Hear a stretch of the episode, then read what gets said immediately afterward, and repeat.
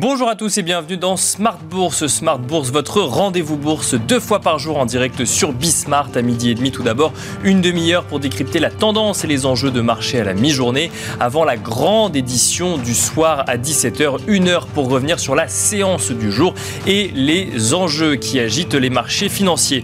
Au sommaire de cette édition, nous commencerons donc à la mi-journée par euh, les PMI, PMI dans les secteurs des services au sein de la zone euro qui témoignent de réalités différentes et de réactions différentes dans les grandes économies de la zone euro face au conflit sur le sol ukrainien.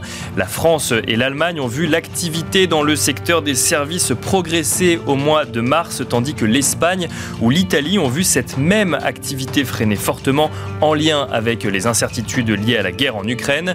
Au global, l'indice PMI IHS S&P Global ressort presque stable pour euh, la zone euro. Donc en ce qui concerne le secteur des services, il passe de 55,6 points en février à 55,5 points au mois de mars. On regarde également le Royaume-Uni rapidement où l'activité dans le secteur des services progresse également pour atteindre son plus haut niveau depuis près d'un an. Nous commenterons ces chiffres avec nos invités dans un instant et vous en aurez également le résumé complet dans quelques minutes. Les taux obligataires sont également euh, suivis de près de part et d'autre de l'Atlantique alors que les indices d'une inversion de la courbe de taux sont de plus en plus présents aux États-Unis et que la pontification s'accentue en Europe. Nous voyons notamment l'OAT à 10 ans en France osciller autour des 1,06%, des niveaux que l'obligation d'État n'avait pas connus depuis 2015. Du côté du Bund allemand, celui-ci se détend un peu et revient lui aux alentours des 0,53% à la mi-journée. Et enfin, nous commenterons évidemment la tendance des indices européens dans un contexte de potentielles nouvelles sanctions à venir vis-à-vis de la Russie à la suite de la découverte d'images témoignant d'exactions sur des civils attribués à l'armée russe. Au-delà du drame humain évident, nous tenterons de comprendre quel impact un nouveau paquet de sanctions occidentales à la Russie peut avoir sur les économies occidentales et donc par effet de ricochet sur les marchés financiers, mais surtout de quelle marge de manœuvre dispose réellement l'Europe pour faire appliquer ces nouvelle sanction. Bienvenue à vous tous qui nous rejoignez. Smart Bourse, c'est parti.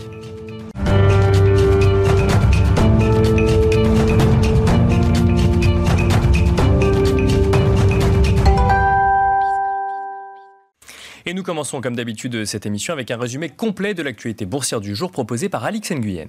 L'hésitation demeure bien que la tendance soit plutôt au rouge à la mi-journée.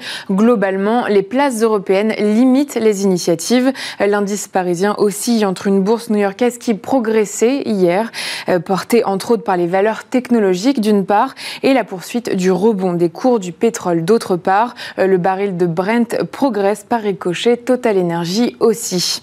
Les États-Unis et l'Union européenne sont sur le point d'adopter de nouvelles sanctions à l'encontre de Moscou suite aux accusations de massacre dans la ville de Boutcha au nord-ouest de Kiev.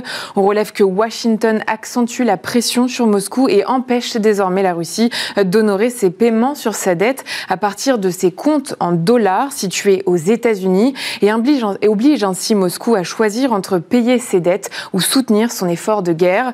Pour rappel, les ambassadeurs des 27 pays de l'Union européenne devraient se réunir demain. On retient aussi qu'à cet effet, et pour la première fois depuis le début du conflit, Volodymyr Zelensky va prendre la parole aujourd'hui devant le Conseil de sécurité de l'ONU.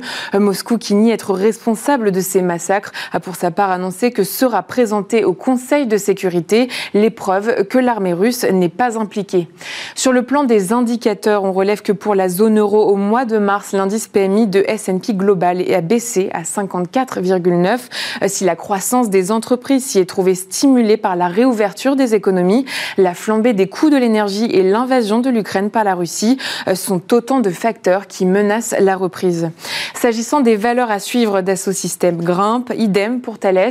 Et puis les valeurs bancaires reculent. L'indice européen Stock 600 associé connaît la plus forte baisse sectorielle. BNP Paribas, Crédit Agricole et Société Générale sont en net repli.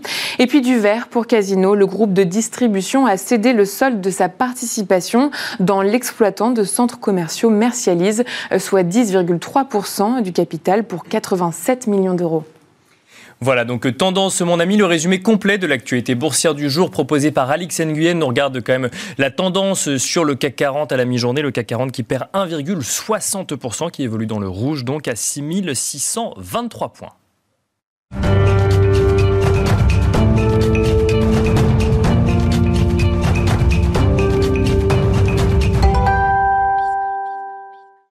C'est parti donc pour euh, cette édition de Smart Bourse à la mi-journée où on va essayer de comprendre effectivement quel est le contexte euh, économique, mais aussi politique et évidemment de marché sur le sol européen. Pour cela, nous avons le plaisir d'être accompagnés par téléphone par euh, Juliette Cohen, stratégiste chez CPR Asset Management. Bonjour Juliette Cohen.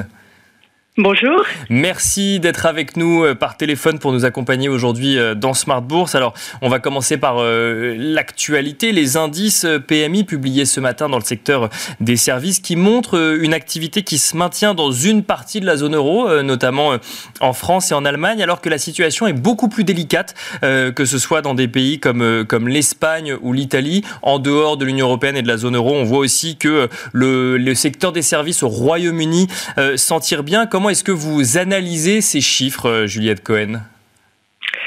Alors c'est vrai que on le voyait aussi dans les enquêtes nationales la, semaine dernière ou l'enquête de la Commission européenne, il y a une vraie divergence entre euh, l'industrie où l'activité ralentit assez nettement parce que c'est euh, le secteur qui est le plus fortement touché par les difficultés d'approvisionnement et puis aussi par la hausse des coûts de l'énergie et des prix des, des intrants. Et en revanche, on voit que le secteur des, services hein, voit son activité se stabiliser, voire progresser dans certains pays. Hein. vous évoquiez euh, la France notamment, euh, parce que on a euh, allégé les contraintes sanitaires et donc on a un rebond de la consommation de services. Alors après, quand on regarde les enquêtes un peu plus en détail, on voit que quand même les entreprises sont un peu plus pessimistes hein, sur les, perspectives, notamment dans le secteur euh, industriel. Et euh, les enquêtes hein, montrent toutes euh, des difficultés d'approvisionnement qui se sont renforcées en, au mois de mars, alors qu'on avait eu plutôt une tendance à l'amélioration en début d'année. Et puis on voit des composantes prix, hein, que ce soit les prix des intrants ou les anticipations de prix de vente, qui augmentent très très fortement. Alors, euh, Juliette Cohen, justement, c'est intéressant comme, analyse que ce que vous nous proposez, parce qu'on on a l'impression effectivement qu'il y, a deux facteurs exogènes qui ont euh, deux impacts différents sur deux catégories de l'économie en zone euro. C'est que euh, du côté de l'industrie, en fait, il faut essayer de comprendre l'évolution de l'activité en lien avec la guerre donc sur le sol ukrainien et donc l'impact que cela peut avoir sur les prix de l'énergie, mais également des matières premières. Alors que du côté des services, effectivement, il faut regarder ce, cette réalité-là, mais il faut aussi euh, regarder du côté de la pandémie et de la réouverture des économies pour le coup. Oui, tout à fait. Hein. Dans un premier temps, c'est là qu'est la clé. Alors après, il est sûr que si le conflit ukrainien euh, dure et que la confiance des ménages vient à être euh, durablement entamée, on aura aussi un impact fort sur, sur les services. Hein. Alors ça, c'est pour, euh, pour les indices euh, PMI. Euh, Juliette Cohen, je vous propose de rester en, zone euro ou sur le sol européen. En tout cas, on a vu des images, effectivement, dans la banlieue de Kiev, à Boutcha, ce week-end, qui ont fait réagir les différents responsables politiques européens, qui appellent à de nouvelles sanctions, à un nouveau paquet de sanctions vis-à-vis de la Russie. Alors, on, sent effectivement que, comme pour le premier paquet de sanctions qui était déjà massif, les États-Unis et l'Union européenne réfléchissent à ce coordonnées. Moi, j'ai envie de vous poser la question sur le sujet euh, Union européenne parce que il y a le sujet du paiement en dollars euh, donc euh, qui est euh, qui est brandi par les États-Unis. Mais dans cette histoire-là l'Europe est en première ligne vis-à-vis des, sanctions. Est-ce qu'on peut et on voit notamment par exemple le président français Emmanuel Macron qui envisage des, actions sans les définir encore précisément sur le, le pétrole et le charbon. On voit que le sujet du gaz est laissé de côté puisqu'il y a des dissensions sur le sujet au sein de, de l'Union européenne. Une question simple c'est que peut faire l'Europe et que, que peut peut-elle réellement se permettre euh, alors même qu'elle est dépendante énergétiquement de la Russie? C'est sûr que c'est une, situation très compliquée pour euh, pour l'Europe et on voit qu'on a du mal à faire émerger un consensus euh, sur un nouveau paquet de, sanctions un peu significatives contre que la contre la Russie. il y a eu un appel hein, pour comment, pour euh, mettre en place un, embargo sur certains combustibles fossiles. Hein, vous évoquiez le pétrole et le charbon, euh, et euh, les choses sont peut-être en train d'évoluer du côté allemand, hein, le pays le plus qui serait le plus impacté hein, par par ces mesures, puisque ce qui est intéressant, c'est de voir que maintenant, dans l'opinion publique allemande, il y a une majorité qui se dégage assez nettement, quasiment 70% d'opinion favorable, pour qu'il y ait des embargos sur certains combustibles fossiles. et donc peut-être qu'il y a une pression accrue sur sur le gouvernement allemand à, à ce sujet-là. Euh, il faut savoir aussi que le gouvernement allemand a évoqué la possibilité de se passer du charbon russe à compter de cet été. Hein, donc ils sont ils sont en train d'avancer sur sur le sujet. Pour le pétrole, ils estiment que ça prendra plus de temps, qu'ils pourraient arriver euh, à à faire 100 à compter de la fin d'année 2022. Euh, donc il y a peut-être des choses qui vont qui vont euh, avancer sur ce, ce point-là cette semaine. Alors ça c'est effectivement vous l'évoquiez il, il, y a effectivement la prise en compte des opinions publiques, il y a le sujet des valeurs, il y a le sujet de la réaction politique.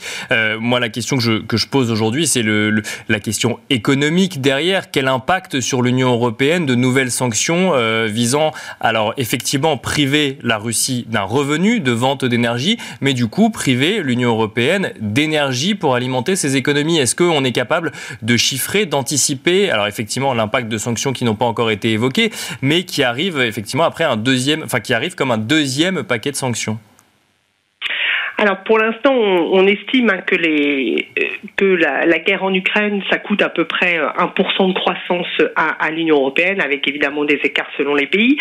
Et euh, le, groupe des experts hein, qui conseille le, le, gouvernement, le gouvernement allemand pardon, euh, évoquait le risque hein, d'une récession pour, euh, pour l'Allemagne si jamais euh, il y avait un embargo total sur euh, l'énergie en provenance de, de Russie.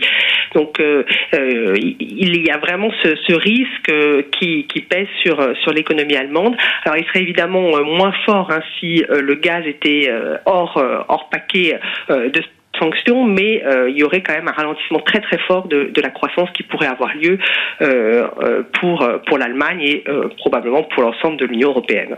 Alors une dernière question hein, sur ces sanctions à venir. Effectivement, je vous, je vous pose des questions sur des, annonces qui n'ont pas encore été faites, mais ça pose pas mal de questions effectivement sur la position de l'Allemagne. Donc vous nous avez effectivement évoqué la, position de l'opinion publique allemande sur le sujet. on peut se poser la question de l'unité finalement de l'Europe face à ces sanctions, puisqu'il y a effectivement, je le disais, la, la réponse réponse euh, des valeurs, la réponse politique et la réalité économique de, chaque pays euh, de l'Union européenne. Est-ce que euh, plus de sanctions peuvent mettre en péril l'unité de l'Union européenne à ce stade vis-à-vis -vis de la réponse à la Russie ou, ou on n'en est pas encore là?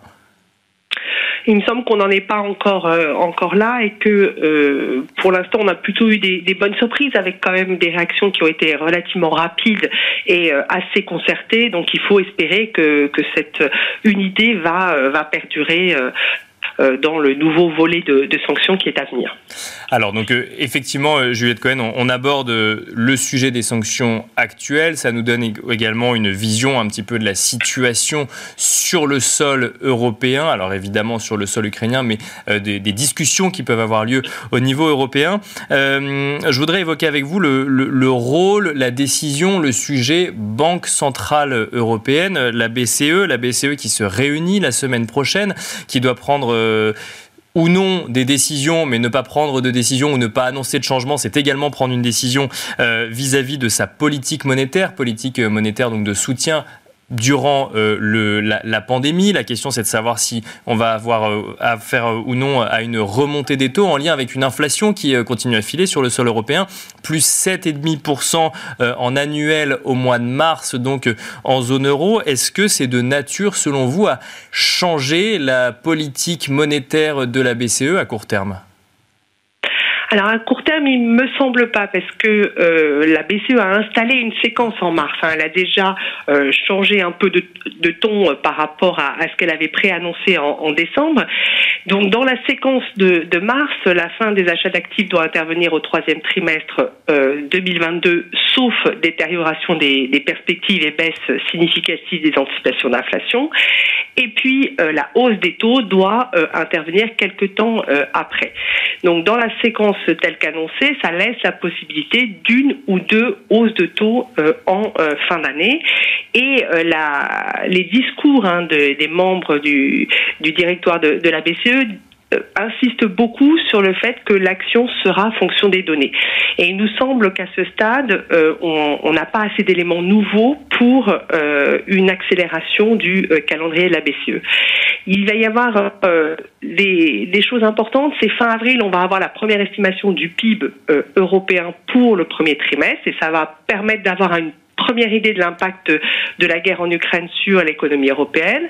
Et puis on va avoir aussi d'autres chiffres d'inflation qui vont intégrer certaines des mesures budgétaires qui ont été prises pour aider les ménages et les entreprises. Donc pour nous, c'est probablement le, le, comité de, de, juin qui sera qui sera décisif. Et puis c'est aussi le comité où les équipes de la BCE vont revoir leurs anticipations de croissance et d'inflation.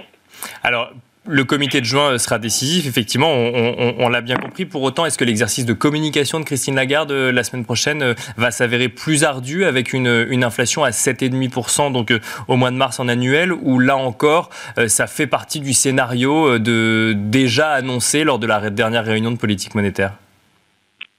Il nous semble que ça ça fait partie du, du, scénario déjà annoncé. Euh, certes, hein, les, les, données d'inflation accélèrent euh, fortement. Euh, après, euh, du côté de l'inflation sous-jacente, euh, on voit quand même qu'il y a une progression.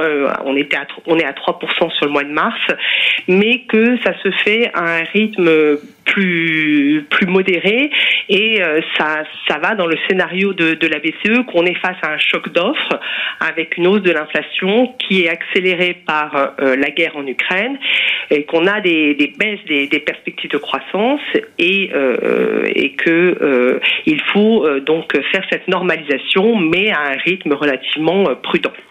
Alors une dernière question, Juliette Cohen, sur, sur l'impact sur les marchés financiers. Donc on est au tout début du second trimestre 2022 actuellement. On a vu un premier trimestre 2022 donc avec des indices européens qui ont clôturé en baisse, mais avec des baisses somme toute assez modérées, notamment pour le CAC 40 qui a perdu entre 6 et 7% 6,9% à la fin du premier euh, trimestre.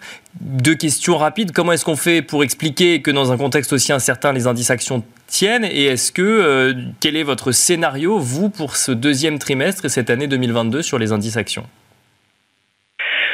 Alors, euh, pour l'instant, on, enfin nous on est relativement prudent hein, pour le deuxième euh, trimestre de, de l'année.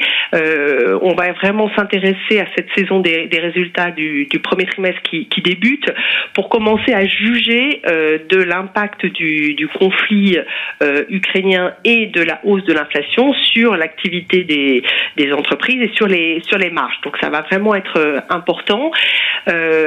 on a évidemment un, un, risque sur sur les marges avec ce ralentissement de, de la croissance euh, qu'on anticipe pour, pour la, fin de l'année, et puis des prix des matières premières qui vont rester euh, élevés.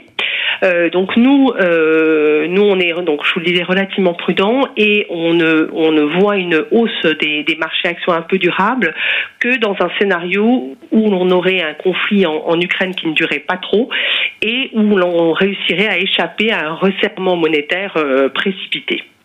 Et puis, euh, évidemment, hein, on voit qu'il y a des divergences très fortes entre entre secteurs. Et euh, là aussi, hein, on, commence, enfin, on a pris déjà en début d'année, on va continuer à le faire, des positions euh, sectorielles assez différenciées, puisqu'on voit que tout le monde n'est pas impacté de, la même manière par par l'évolution de la, la conjoncture.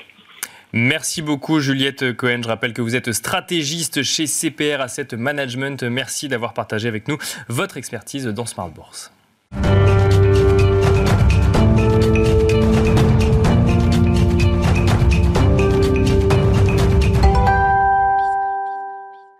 Et nous continuons dans Smart Bourse à commenter l'actualité euh, des marchés financiers, mais donc du coup évidemment l'actualité économique et politique. Et pour cela, nous avons le plaisir de euh, recevoir en duplex cette fois-ci euh, dans Smart Bourse Samy Char, chef économiste de Lombardier. Bonjour Samy Char. Bonjour Nicolas. Alors on va continuer à commenter avec vous euh, l'actualité du moment en matière euh, de marché financier et donc euh, d'économie.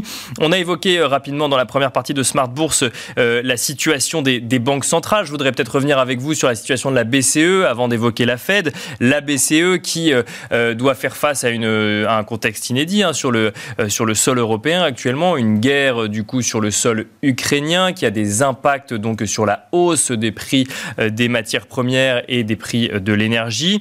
On voit une inflation qui continue à filer, plus 5,5% euh, sur un an au mois de mars. Est-ce que selon vous, c'est de nature à remettre en cause euh, les décisions de la BCE à court terme ou est-ce qu'on reste dans une séquence euh, comme celle qui avait été initiée au mois de mars? Bien, la, BCE est dans une situation un peu différente de la Réserve fédérale américaine. Déjà, la BCE fait face à une inflation qui s'explique beaucoup plus par des facteurs d'énergie et de biens alimentaires. Aux États-Unis, l'inflation est beaucoup plus large. Elle s'explique par d'autres facteurs, les services, les biens.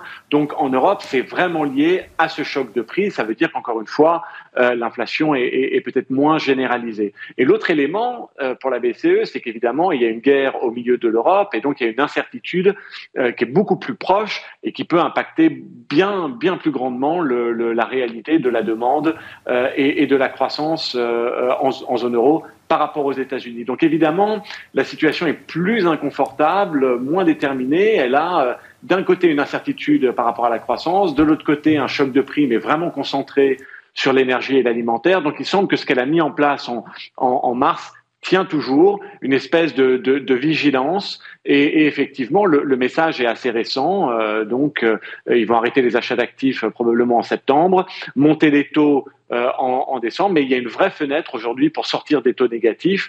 Et en raison de l'incertitude il n'y a pas forcément de raison d'accélérer euh, le, le, la normalisation monétaire à ce stade. C'est ça, c'est que ce qu'il faut bien comprendre effectivement, c'est que du, au niveau de la BCE, on est euh, face à un choc d'offres essentiellement, mais contrairement euh, à l'économie euh, américaine, on est moins sur un choc de demande qui vient justifier effectivement d'utiliser le mécanisme de hausse euh, de taux pour enrayer l'inflation.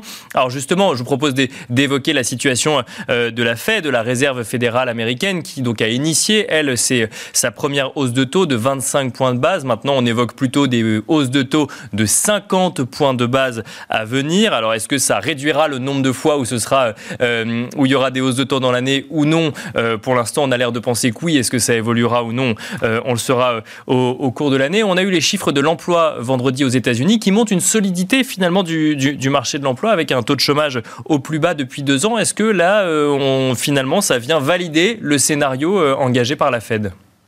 Ah oui, complètement. Le rapport de l'emploi était euh, solide à tout point de vue, les créations d'emplois, la participation, euh, même les facteurs sous-jacents, hein, l'emploi euh, euh des, euh, des, populations blanches versus des populations afro-américaines, tout allait dans le bon sens. Et évidemment, le, le point le plus saillant, c'était la hausse des revenus. On a en plus cette espèce de dynamique prix-salaire qui se met en place. Certes, la croissance des salaires ne compense pas complètement euh, l'inflation qui, est plus élevée, mais enfin, euh, on, voit quand même euh, des éléments qui vont conforter la Réserve fédérale américaine dans un resserrement rapide. Et évidemment, Jérôme Powell et, ses collègues ont, ouvert la voie à des hausses de taux de 50 points de base, et, pas qu'une seule fois. Donc des hausses de taux de 0,5%. On va en voir, à notre avis, des mai, probablement suivis de juin. Donc on sent qu'on est dans quelque chose quand même de très très rapide et qui risque d'avoir un impact au bout d'un moment.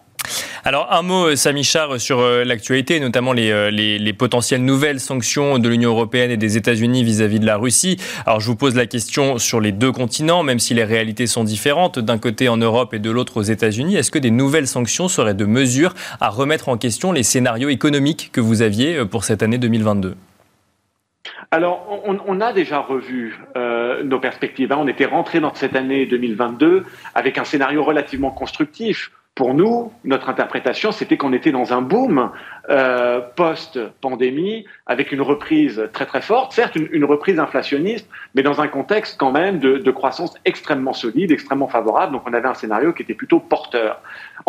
Là-dessus, on a évidemment cette crise géopolitique, cette guerre euh, au milieu de l'Europe, qui vient quand même détériorer significativement les perspectives, puisque euh, à, à, quelque part ce, ce boom de prospérité post-pandémique dans lequel on, on était, on a un choc de prix qui vient se rajouter, pas uniquement sur l'énergie, sur les matières premières au sens large, vous l'avez mentionné, et en plus, euh, on a une réserve fédérale américaine qui va plutôt accélérer son, son resserrement de taux. Donc ça fait quand même deux vents contraires assez significatifs pour les trimestres à venir lorsqu'on réfléchit à la demande, un choc de prix d'un côté et une réserve fédérale américaine qui monte les taux de manière agressive, ça fait, ça fait quand même beaucoup. Donc effectivement, des perspectives qui se font euh, un tout petit peu plus contenues par rapport à la manière dont on est rentré dans cette année 2022.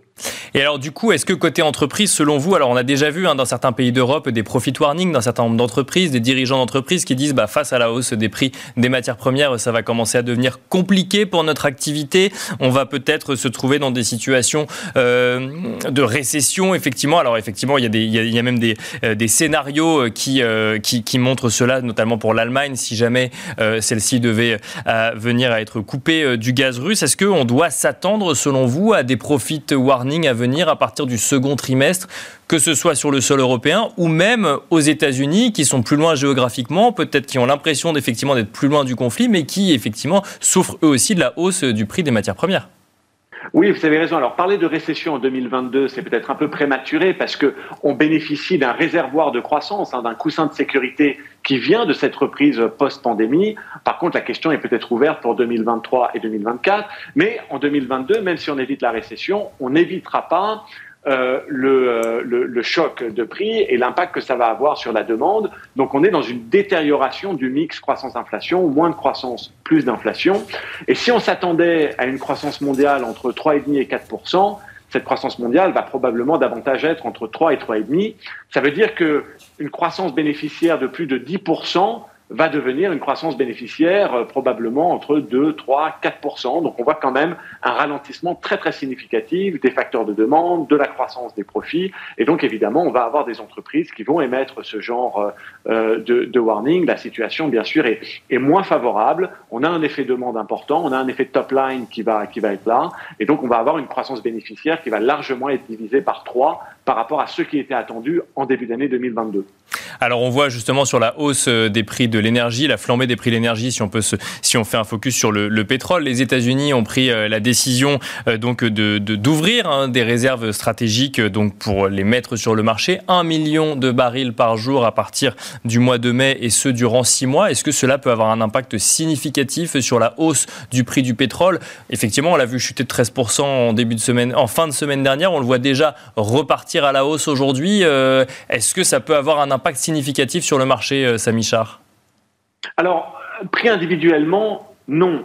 Mais collectivement, il y a un certain nombre de mesures qui peuvent effectivement faire en sorte que l'appréciation du prix du pétrole soit, soit modérée. C'est bien sûr euh, ce que euh, le, Golfe, euh, donc je pense surtout aux Émirats et à l'Arabie saoudite, qu'est-ce qu'ils peuvent rajouter en termes de, de, réserves supplémentaires? On a bien sûr des discussions qui sont en cours avec le Venezuela d'un côté et avec l'Iran de l'autre, on a évidemment la production américaine, la production de gaz de schiste, enfin de pétrole de schiste qui, qui augmente. Donc tous ces éléments mis ensemble peuvent effectivement aider à faire en sorte que le prix du pétrole ne dépasse pas les 120, les 130 de, de manière durable. Du côté de la demande, on va aussi avoir une forme de destruction qui va se mettre en place et moins de consommation du côté euh, chinois, puisqu'on voit que la Chine ralentit très fort avec cette vague euh, Covid. Donc on sent qu'on peut être dans un équilibre de prix euh, autour de 110, 120 et éviter les 150 et au-dessus. Mais enfin, on était rentré dans cette année avec l'idée que le prix du pétrole se comporterait entre 70 euh, dollars le baril et 80 dollars le baril. Donc on est quand même dans un environnement où le prix du pétrole, malgré ses réserves, malgré ce que euh, l'OPEP peut faire, euh, un prix du pétrole moyen qui est quand même bien bien supérieur à la situation avant invasion.